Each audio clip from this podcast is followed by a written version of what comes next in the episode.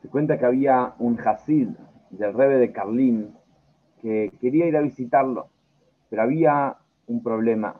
En la época del comunismo, los Yudim, de hecho nadie podía circular por las calles a la noche, pero este Hasid, en el medio de la noche, él decidió que quiere ir realmente a visitarlo. ¿Y qué hace? ¿Se queda con las ganas? De ninguna manera. Él agarró lo único que tenía ahí al lado suyo y emprendió camino. Un Teilim salió de su casa en medio de la noche, empezó a caminar cuando no hace muy, muchas cuadras y viene un policía y lo agarra. ¿Qué haces en medio de la noche caminando directo a la cárcel? Y este Hasid, que se va a quedar con los brazos cruzados, dice, bueno, no pude llegar a ir al Rebe, pero por lo menos tengo mi Teilim. Y se puso a leer Teilim con todo el fervor, con todo el entusiasmo, con todo el corazón. Y el guardia entra en la celda y ve que este hombre está ahí rezando con todas las ganas. Dice, ¿qué estás haciendo? Y enseguida le saca el libro de Teilim. Y este Hasid dice, al Rebe no pude ir. Mi Teilim me sacaron, pero mi ser Yehudí lo tengo todavía y eso lo puso más contento aún y se puso a cantar, se puso a bailar. Eso era su, canto y su alegría que él es Yehudí y que eso no había como quitárselo. El guardia cuando entró a la cena y vio a este hombre que de repente estaba bailando, dijo, de ninguna manera, esta cárcel no está hecha para hombres dementes como vos, salí de acá. Y este Hasid que hizo fue corriendo a lo de su rebe, el rey de Carlín. Cuando llegó el rey de Carlín, el rey le dijo, Yudí, cuando tiene todo el fervor y toda la fuerza y toda la firmeza, no hay nada y no hay nada que lo frene.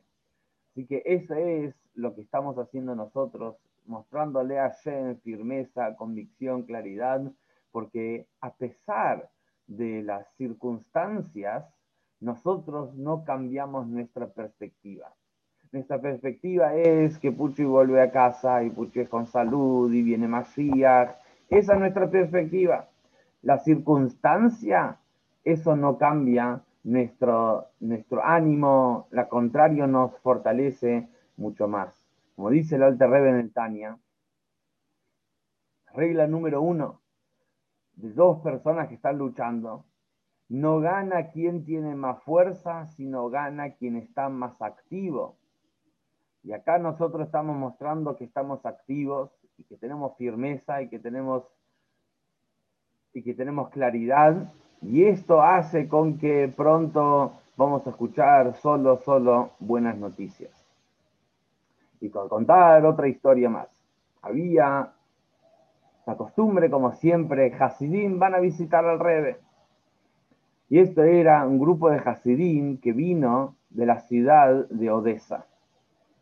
Cuando el primer Hasid entra a visitar al Rebe, estamos hablando del quinto o cuarto Rebe de Jabad, el Rebe le pregunta, contame, ¿cómo está la ciudad de Odessa?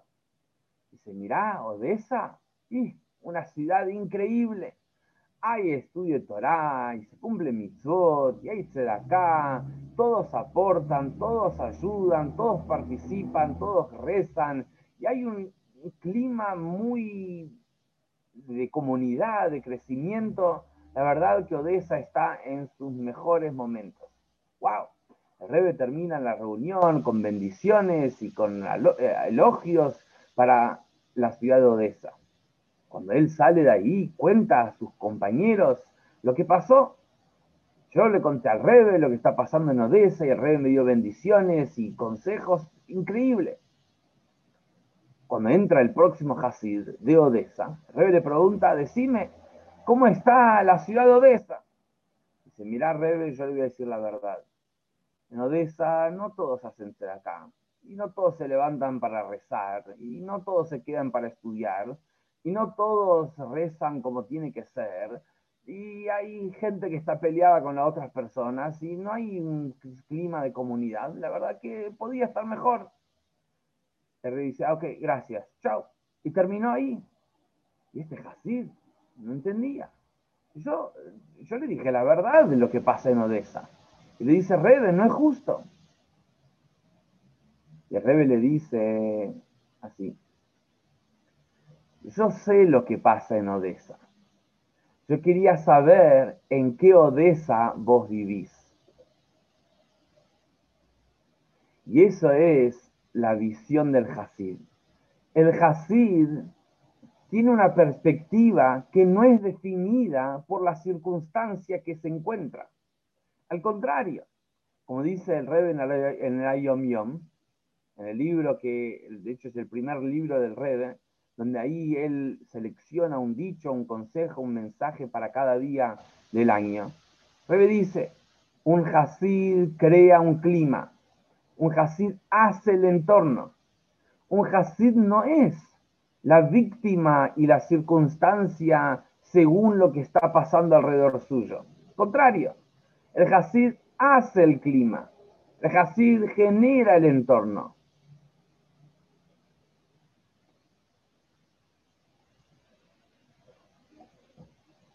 cuando prendes la televisión, ves cosas que no son muy lindas y alentadoras. Cuando abrís el diario, cuando abrís el noticiero, cuando salís a la calle, uno dice, mira lo que está pasando en el mundo. Y uno tiende a tirarse abajo. Pero el otro día escuché una definición muy interesante del rabino Manis Friedman que dice así. ¿Cuál es la diferencia entre la realidad y la verdad? La realidad es lo que está pasando. La verdad es lo que debería estar pasando. Esto se aplica también, por ejemplo, a la Torá. A veces vemos cómo la Torá se refleja en el mundo y a veces vemos cómo la Torá medio que no encaja. ¿Ves? La Torah no es realista. Pero sabemos que la Torah no es realista, la Torah es verdad. La Torah trasciende la realidad y de hecho nos da la fuerza para transformar la realidad que sea compatible con esa verdad. Por ejemplo, que una persona, que un yudí esté en Galut, esté en exilio, que esté en un estado donde no puede vivir conectado a pleno con Hashem, esa es la realidad. Eso es lo que estamos viviendo hoy. Hoy estamos viviendo Galut. ¿Pero qué? No es la verdad del Yehudi. No es la verdad de lo que debería estar ocurriendo con un Yehudi. ¿Cuál es la verdad del Yehudi? Mashiach. Mashiach es la verdad del Yehudi. Ah, no es la realidad nosotros tenemos que transformar la realidad en verdad. Nosotros no tenemos que definirnos por la realidad. Nosotros tenemos que transformar la realidad que sea según la verdad, que sea un mundo de divinidad, que sea un mundo de judaísmo, que sea un mundo de amor al prójimo, que sea un mundo con, con Hashem revelado. Entonces, es muy fácil definirse es una realidad y decir, mira el mundo. El mundo, la realidad del mundo muestra totalmente opuesto a lo que escucho, a lo que me cuentan. Viene la Torah y te dice exactamente ese es tu desafío. Ese es nuestro propósito. Transformar que la realidad se transforme y sea según la verdad. Esto puede también relacionarse con la parasha de esta semana. Para Yaitro cuenta la Torah el momento más importante del pueblo judío de la historia. El momento donde nos transformamos en pueblo judío. ¿Qué momento, qué momento más importante que esto? Cuenta la Torah que había primero 50 días de preparación y llegaron los tres días de preparación. Y llegaron el día de la entrega de la Torah. Y estaba todo el pueblo judío reunidos ahí, más de tres millones de personas. Iban a escuchar por primera y última vez hasta el día de hoy a mismo, Dios mismo, hablar a todos por igual. a Moshe, a Aarón, a los profetas, hasta la persona judío más simple, escuchó lo mismo en la entrega de la Torah. Y nos cuenta la para allá que el pueblo judío vio las voces, las voces de Dios, el pueblo judío pudo ver. ¿Qué significa que vieron las voces? ¿Cómo se ven voces? Voces no se ven, voces se escuchan.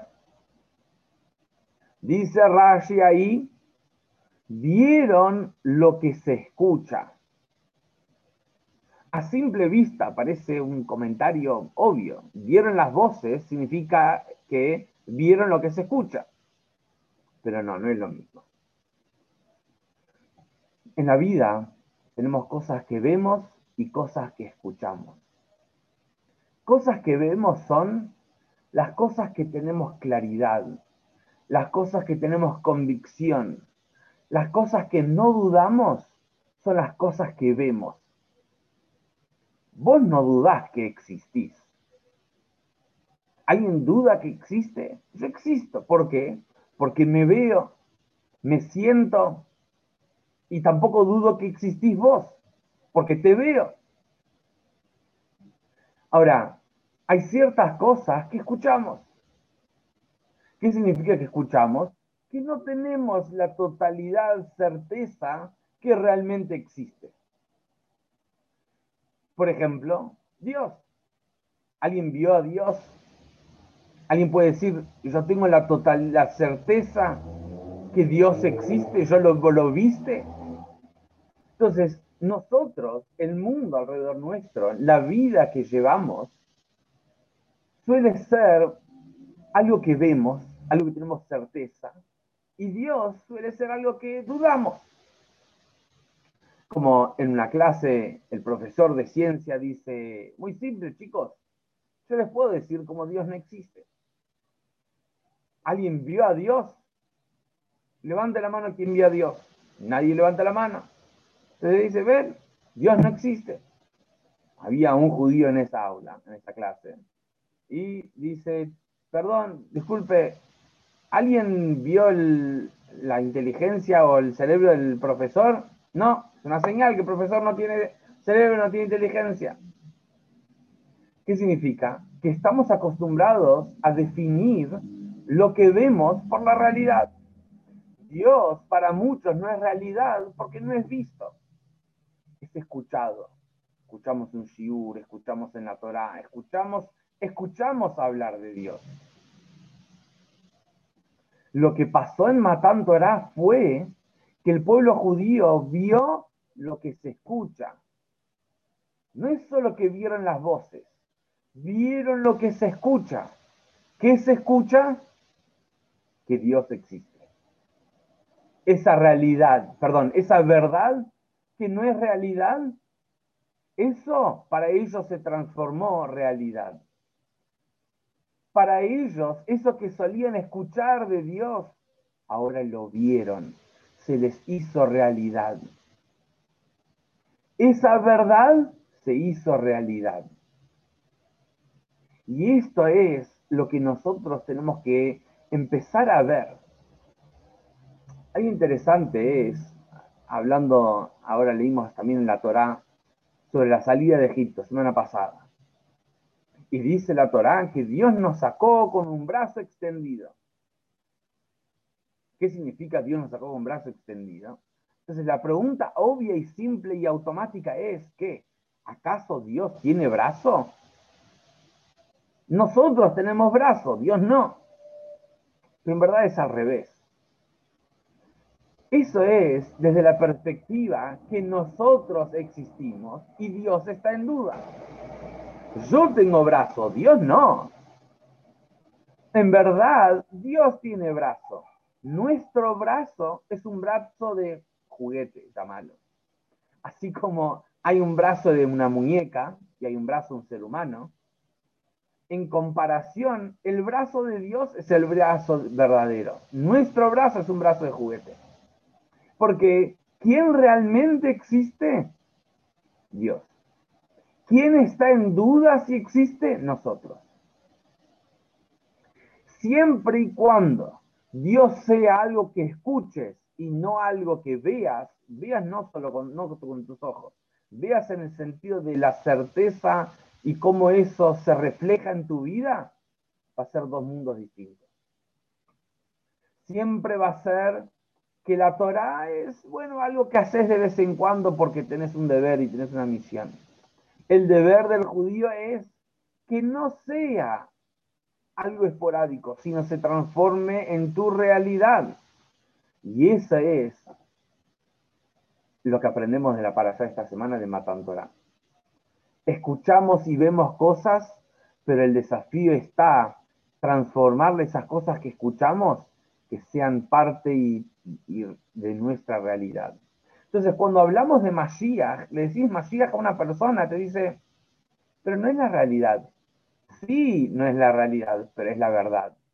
Y depende de vos, y depende de cada uno de nosotros, que eso se transforme en la verdad. Que Masías, que es la verdad, se transforme en eso. Y lo que tenemos que hacer nosotros es empezar a vivir con Masías.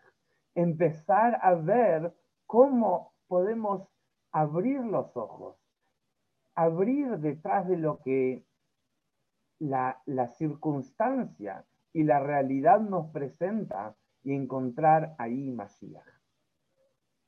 Como el Hasid que estaba en la cárcel y le habían sacado el Teilim y le habían sacado su rebe, pero había una verdad.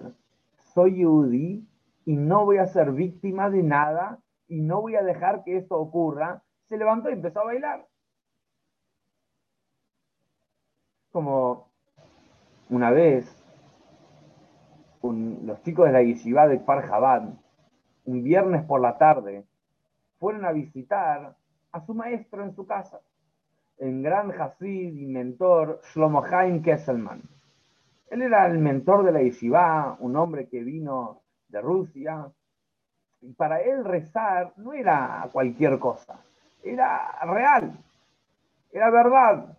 Él decía una palabra y la vivía los hombres, los chicos de la yeshiva tocan la puerta y nadie responde, pero escuchan voces adentro y siguen tocando la puerta y escuchan voces y se asoman por la ventana y este Mashpia, el mentor, tenía el talit puesto en el hombro, que estaba por empezar a rezar, pero él estaba bailando. Él estaba bailando la parte del comienzo del rezo, donde dice, Cuán bella y cuán dichosos somos por nuestra porción. Estaba bailando. Cuando la esposa los vio por la ventana, se asomó, salió afuera, les explicó lo que está pasando. Mi marido se puso a rezar hace varias horas, pero cuando llegó a esa parte donde empezó a sentir el dichosos que somos y el privilegio que tenemos, puso a bailar y no pudo seguir. Un Hasid va más allá de la circunstancia y no solo eso, sino él marca y causa y hace la realidad del entorno. Entonces, ¿quién es un Hasid? No hace falta ningún título, no hace falta sombrero, no hace falta barba larga, no hace falta nada de eso. Hasid es el que hace el entorno, Hasid es el que lleva Hasidut al entorno y eso lo podemos hacer cada uno de nosotros. En tu entorno, en tu alrededor. Fíjate, vas a ver que hay mucha gente que está definida por esa realidad del mundo de las noticias, de la pandemia, de, está muy limitada. Vos venís con tal, hay una verdad. Se puede cambiar esa realidad. Se puede cambiar esa manera de vivir.